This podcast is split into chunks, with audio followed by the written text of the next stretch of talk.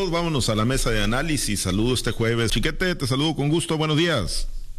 Buenos días, Pablo César. Muy buenos días a Jorge Luis, Altagracia y a todos los que hacen el favor de acompañarnos. Gracias, gracias, Chiquete. Altagracia, te saludo con gusto. Buenos días.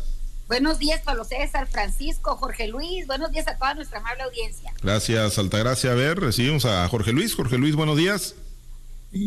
buenos días, Pablo César. Buenos días, Altagracia. Buenos días a Francisco Chiquete. Buenos días a todos. Gracias.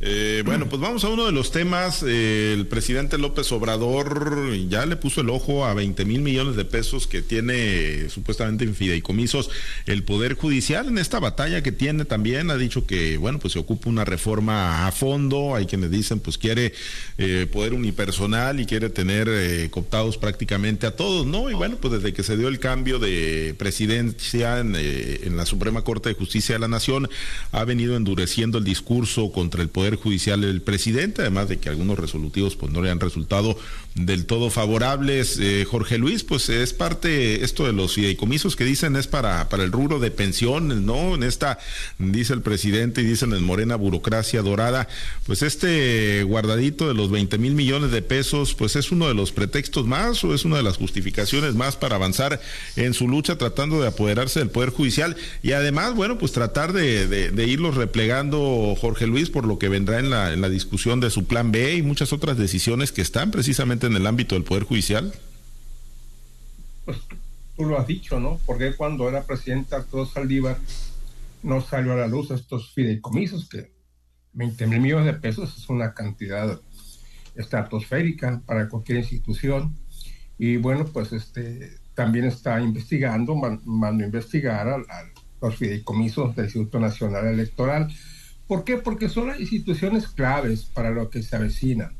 El INE con todo, con todo y la merma que, que va a sufrir con la aplicación del Plan B, que yo tengo mis dudas de que la Corte lo vaya a declarar inconstitucional. Yo casi tengo la seguridad de que va a salir adelante con el voto de los cuatro de los cuatro magistrados que están a favor del presidente López Obrador. Entonces, tanto el INE como la Suprema Corte de Justicia de la Nación, el Tribunal Electoral, el Poder Judicial de la Federación, van a ser organismos que van a estar en la mira del presidente. ¿Por qué? Porque el presidente está teniendo la, la certeza, la seguridad, la sospecha de que la elección no va a ser un día de campo como él, como él lo estaba ¿Por qué? Porque los problemas de este país se han ido acrecentando día con día y ya la gente no cree en las soluciones mágicas que propone el presidente. Tampoco se traga eso de que todo va bien. Entonces esto, quiérase que no, va a mermar el ánimo del electorado. Definitivamente no va a ser la avalancha de votos que tuvo el presidente en, el, en el 2018, en el 2024. Quizás, quizás Morena retenga la presidencia de la República, quizás porque todavía el presidente se la arriba en las encuestas de aceptación, pero el voto, el voto considero yo que donde va a ser la situación más interesante va a ser en la elección de las cámaras.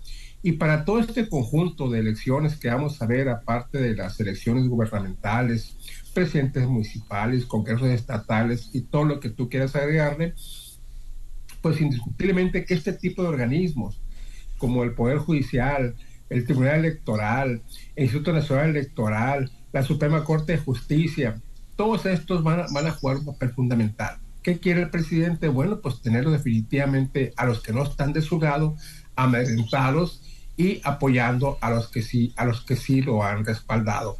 En el caso de la, de la Suprema Corte, que está exigiendo la clarificación de este recurso, pues ahí, ahí definitivamente con, con que conserve el voto de sus cuatro allegados, con eso será más que suficiente para lo que le preocupa en este momento, que es la, la el refrendo del famoso plan B, para lo cual ya está corriendo el tiempo y eso tiene que, tiene que decidirse de un lado o de un lado o de otro el 31 de mayo a más tardar para que pueda entrar en vigor en las elecciones federales del año del año del año venidero.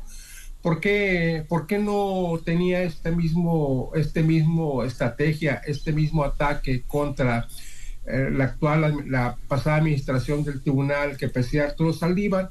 Pues porque Arturo Saldívar desde un principio se, se alineó, se alineó con López Obrador, lo que no han, lo que no ha pasado con otros, con otros ministros de la Suprema Corte de Justicia, y de ahí, de ahí viene esta, esta avalancha, esta avalancha de, de críticas. No está mal que se clarifiquen los, los fideicomisos, no, no está mal, ¿por qué? Porque toda la gente tiene derecho a saber en qué se gasta el dinero de, de, los dos impuestos. Pero evidentemente no es esto lo que está detrás de esta estrategia del presidente. Esto es avasallar, avasallar y hacerles entender a la gente quién tiene, quién tiene el bastón de mando en este país, el mando absoluto de los tres poderes, de los tres poderes, de los tres poderes de, de la federación, no únicamente del poder ejecutivo, que es el que oficialmente preside Andrés Manuel López Obrador. Sí, eh, Chiquete, pues eh, es porque estaba alineado Saldívar, el ministro Saldívar, con los intereses de la 4T y del presidente, por eso pues no se tocaban, ni siquiera pues estaban sobre la escena pública esto de los fideicomisos. Pues es tan notorio que el presidente impulsó una reelección de Saldívar o una prolongación del mandato de Saldívar como presidente de la Corte, a pesar de que la, Constitución establece que cada presidente de la Corte tiene un mandato específico de cuatro años y no se puede reelegir ni ampliar. Y lo intentó por todos los modos. El propio Saldívar se dejó querer, no se pronunció por una cosa a todas luces inconstitucional, este, hasta que vio que sus pares ya no lo iban a elegir, no iban a aprobar esa, esa barbaridad. Entonces, pues a partir de ahí uno se da cuenta y además no se cuida López Obrador de, de, decirlo cada mañanera que en tiempos de Saldívar había entendimiento, que en tiempos de Saldívar había correlación y coparticipación, de manera que pues no, no se necesita ser psicólogo para ver que había un, una corriente afectiva entre ellos y sobre todo pues intereses políticos, ideológicos, no necesariamente perversos, pero pero pues existían. Yo creo que el, asunto de clarificar los recursos de la Suprema Corte sí es bueno.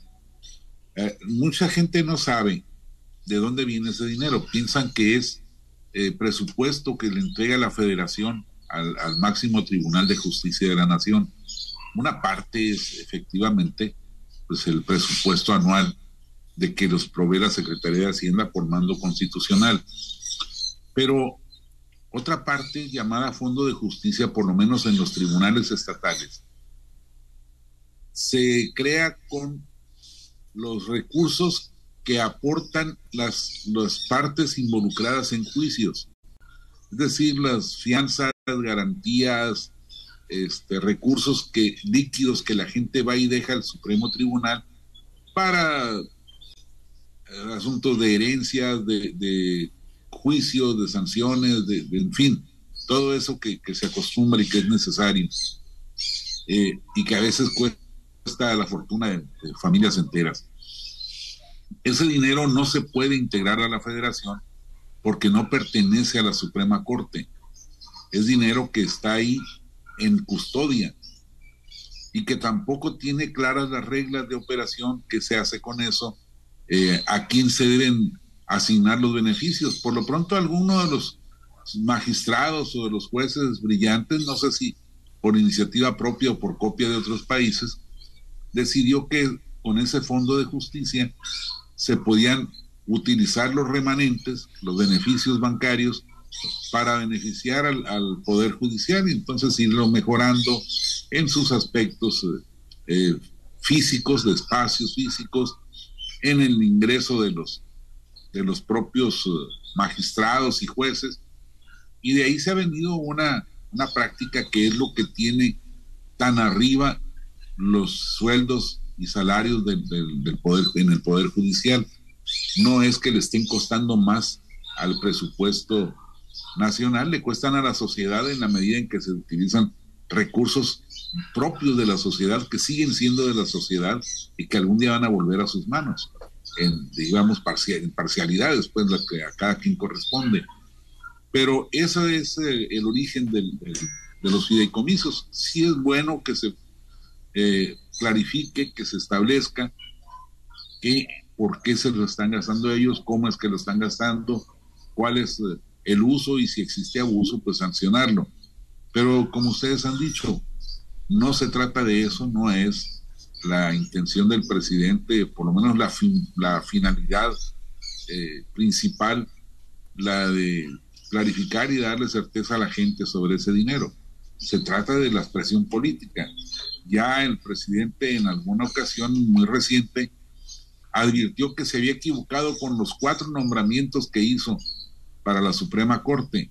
No es que esté arrepentido, es que los está presionando a los cuatro que él nombró para que no se les olvide quién los puso ahí. Y que además, aunque ya los puso, él puede ejercer presión y ejercer mando sobre ellos. Yo creo que se trata de eso, se trata de garantizarse la, presencia ahí de, de, cuatro votos que le den vida al, al plan B. Y por cierto, ayer ya apareció el plan C. Los de los setecientos y tantos aspirantes que hicieron la prueba y pasaron a la siguiente nivel para ser consejeros del INE, dos por lo menos son gente muy cercana al, a Morena. Uno era coordinador de asesores y otra, la señora era también muy, muy cercana, funcionaria muy elevada de Morena. Y son los que recibieron las mejores calificaciones en estos exámenes. Vaya usted a saber si reales o ayudados, inducidos. El caso es que pues eh, existe ese riesgo de que en el plan C el presidente se haga del INE sin necesidad de, de, andar este con los faramayas del plan B y el plan C y el plan D y el plan F. Yo creo que, que por ahí va ahora el camino, aunque dicen los expertos que de los cuatro nuevos eh, consejeros que salgan, con uno que no esté cooptado por el presidente, se, se mantiene la independencia del INE. Vamos a ver en qué terminan todos estos circos. Qué, qué, incrédulo, qué incrédulo eres, hombre. ¿Por qué no podrían sacarse, hombre, los, los afines a Morena las mejores calificaciones? Y ser independientes. Y ser independientes además, sí. Ah, sí, así es una managuámara. Sí, ser independientes y autónomos. Oye, Altagracia, en el tema de los fideicomisos, bueno, pues si, si la idea fuera el combate a la, a la corrupción, pues tantos fideicomisos que se han desaparecido en el, en el país durante el gobierno del presidente López Obrador, pues digo, si hubieran llevado a cabo muchísimas investigaciones de corrupción, hubiera muchísima gente en la cárcel, pero el tema es que pues se utilizan primero pues para pues agandallarse los recursos y segundo pues se utilizan como presión política, como todo parece indicar, es el caso del Poder Judicial. Mira, los, fideicomisos que se desaparecieron en años recientes fueron más de 90, pero hay que recordar que eran más de 112 o 115 fideicomisos que finalmente era la propuesta inicial del presidente para desaparecerlos. Aquí lo importante y lo interesante sería ver en qué se aplicaron, qué fue el beneficio, por qué era la urgencia de desaparecerlos y sobre todo si tu, obtuvo resultados o no obtuvo resultados, si lo mandó al gasto corriente, pues qué pena, porque un fideicomiso, por lo que sea, es un ahorro que se tiene, es un dinero que está resguardado y destinado para un uso específico, tiene sus propios este, lineamientos y sobre todo es muy específico a la hora de, de utilizarse. Hay que, hay que ver, como dice Chiquete, si este dinero corresponde a las fianzas depositadas, a los, al costo mismo que tienen muchos procedimientos que tiene el Poder Judicial y que, y que también se tienen que hacer para el mismo mantenimiento del mismo Poder Judicial, pues eh, si, se, si se desaparecen, sin más ni más como desaparecieron los otros este fideicomisos, pues qué, qué mala, qué, qué, mala puntada, ¿no? Porque fue eh, los 60 mil millones, un poquito más que se desaparecieron, pues no sabemos cuál fue el resultado, ¿no? Ahorita en estos tiempos cuando este más van a hacer falta los fideicomisos, por ejemplo, él hablaba de fideicomisos también de desaparecer los fideicomisos que tiene el INE,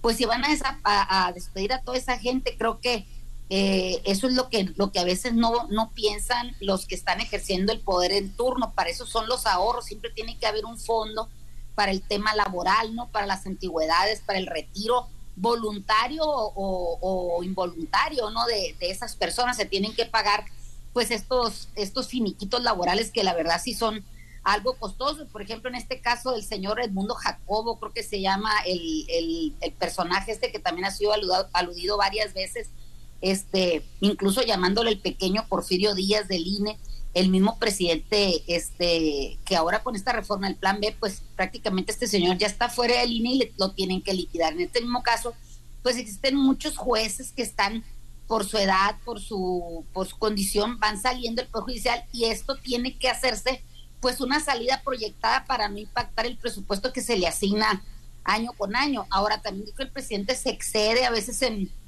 en sus descalificaciones y sobre todo en el tema de la injerencia que pueda tener en un en un poder que es de igual eh, de, igual nivel jerárquico o, de igual poder en esta en esta república en la que vivimos porque tenemos tres poderes que son ejercidos precisamente por el poder judicial en este caso todos los jueces magistrados judicatura todo lo que existe del, del, ámbito legal tenemos el el poder ejecutivo que él parece ser que solo lo representa pero que incluye pues a todas las secretarías de Estado y a todas las dependencias de gobierno y tenemos por supuesto la Cámara de Diputados y la Cámara de Senadores que integran el poder legislativo. No creo que ahí el presidente es donde donde se excede y, empieza a crear toda una campaña mediática, una campaña de señalamiento y descalificación hacia tal o cual lugar donde quiere pues enfilar todas sus, sus baterías políticas. Me parece que esto, en vez de ser de verdad una preocupación por saber qué es lo que está pasando en estos comisos, se están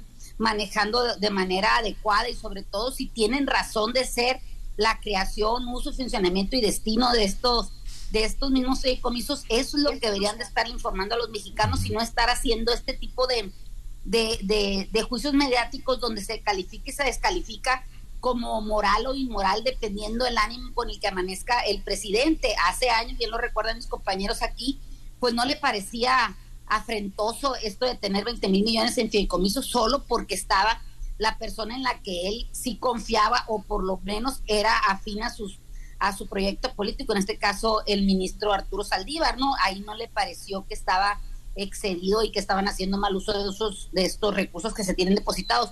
Ahora que la suerte no lo acompaña o que la ministra Piña pues realmente no es de, de todo su agrado, pues, o de nada de su agrado, pues entonces sí, ahora sí ya, ya le molesta. Creo que este tipo de situaciones dejan en, en la ciudadanía una especie de insatisfacción, una ansiedad, una de este un desencanto por la clase política que estamos viviendo. O sea, la gente, los ciudadanos no somos marionetas a las que nos pueden estar presentando el teatro guiñol que ellos quieren. O sea, uno tiene su propia, este, su propia madurez política y sabe diferenciar lo que está pasando tras bambalinas o lo que, que nos están presentando en este teatro, en este, este círculo mediático que tiene la política. Creo que el presidente sí está preocupado, coincido también con mis compañeros que está preocupado por lo que está pasando y porque vislumbra que los resultados en el 2024 no van a ser eh, ni por un momento ni por asomo eh, iguales o parecidos a lo que obtuvo en el, en el 2018 que él entró a gobernar este país. Me parece que que debe, debe de estar preocupado y, y, puede ser entendido porque quizá el proyecto de cuarta transformación que está planteado desde el inicio de este gobierno, pues él mismo ya está asumiendo que muchas cosas no las va a concluir. Una de ellas es la reforma al Poder Judicial. Muy bien. Bueno, pues ya veremos hasta dónde llega el, tema del Poder Judicial y, y se asemella, ¿no? Si finalmente, bueno, puede doblegar ahí a los ministros a los que ocupa, por lo menos para, para ir avanzando.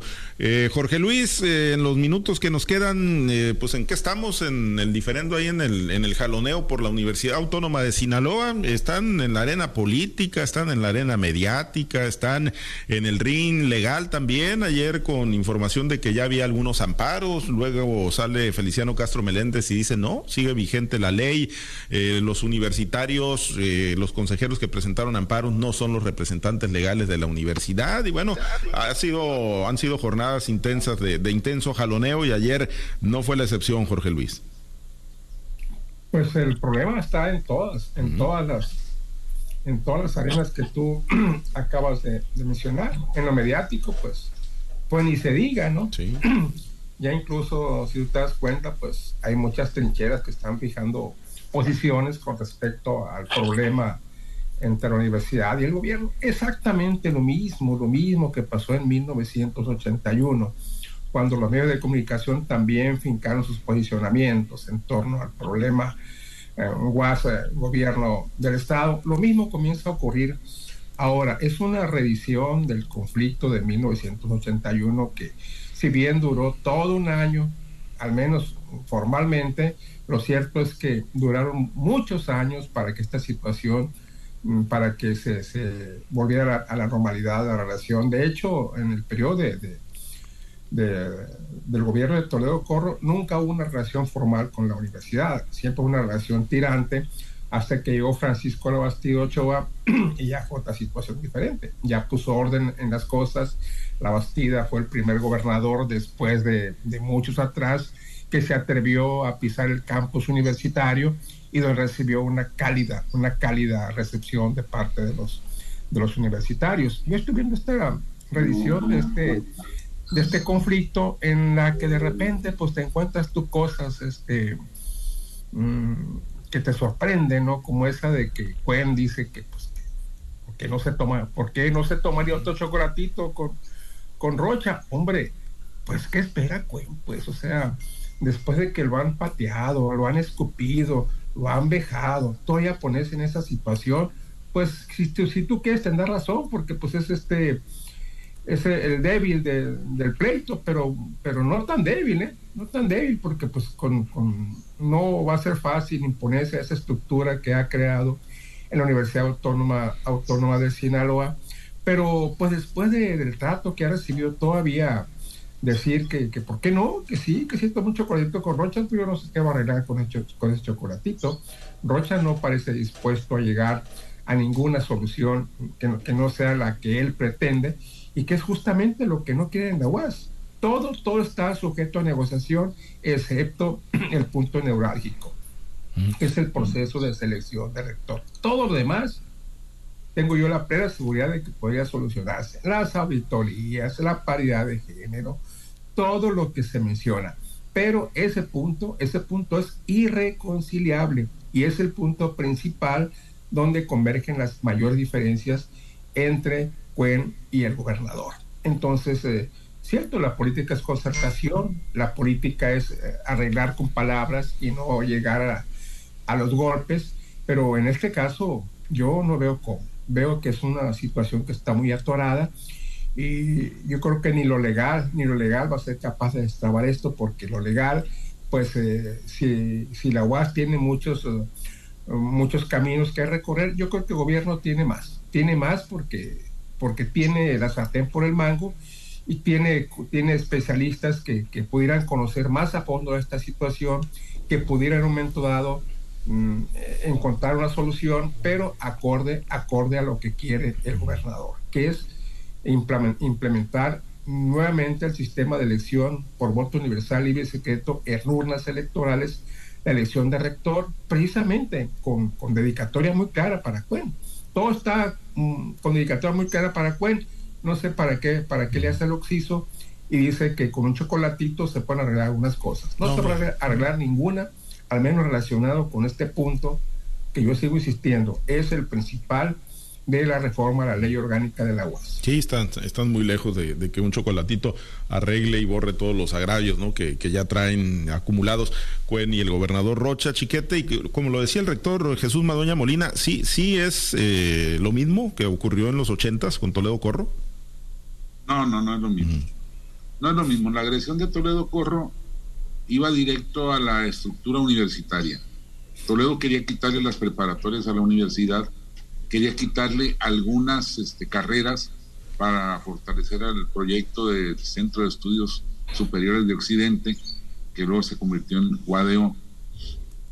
Y, ahora no, ahora lo que se trata es de tumbar una estructura política.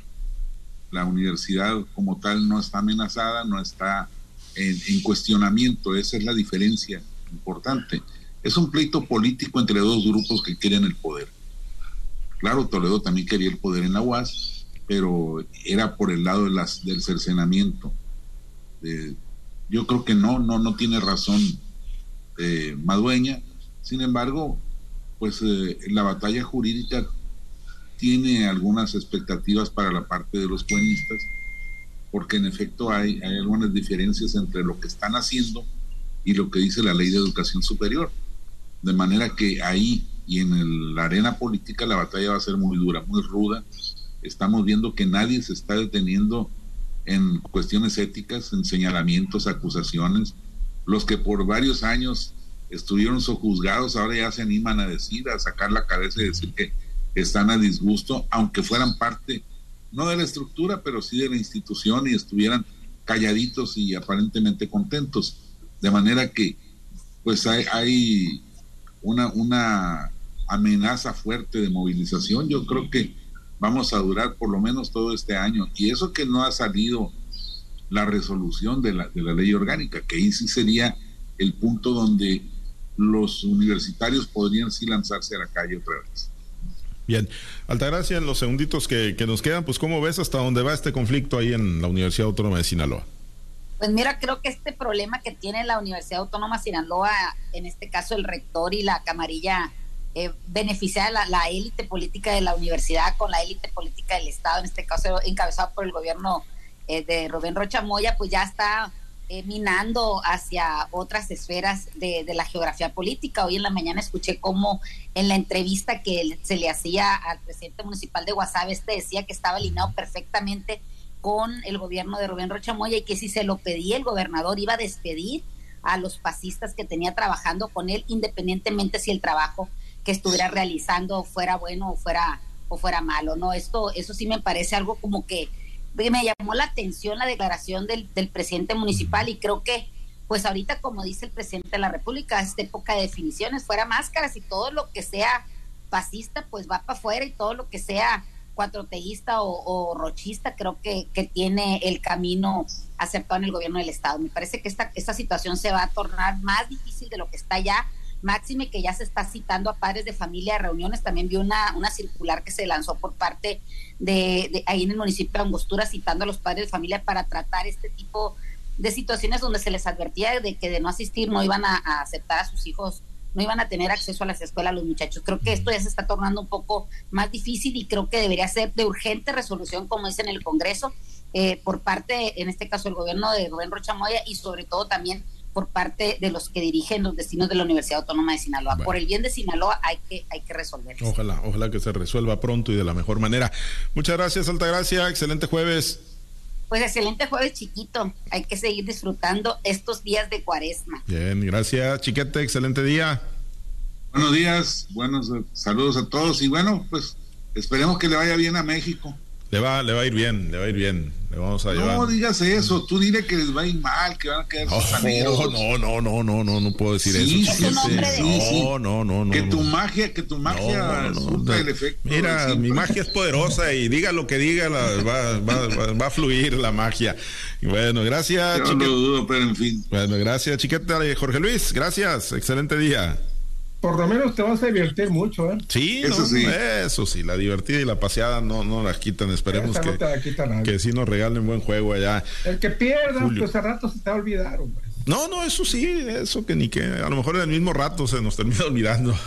De un ratito para ratito ya, ya Pues sí, nada, ojalá que sean, que sean buenos juegos. Ayer eh, no, no hubo nada nuevo. El, el, Mazatleco quedó muy mal ayer, Urquidi contra, contra los guardianes de Cleveland. Mal. Eh, ya llevaba tu efecto. Ya, pues sí. Ahí. Le pegaron garrotera, pero bueno, ahí esperemos que se esté reservando para el juego bueno. Gracias, compañeros, nos despedimos.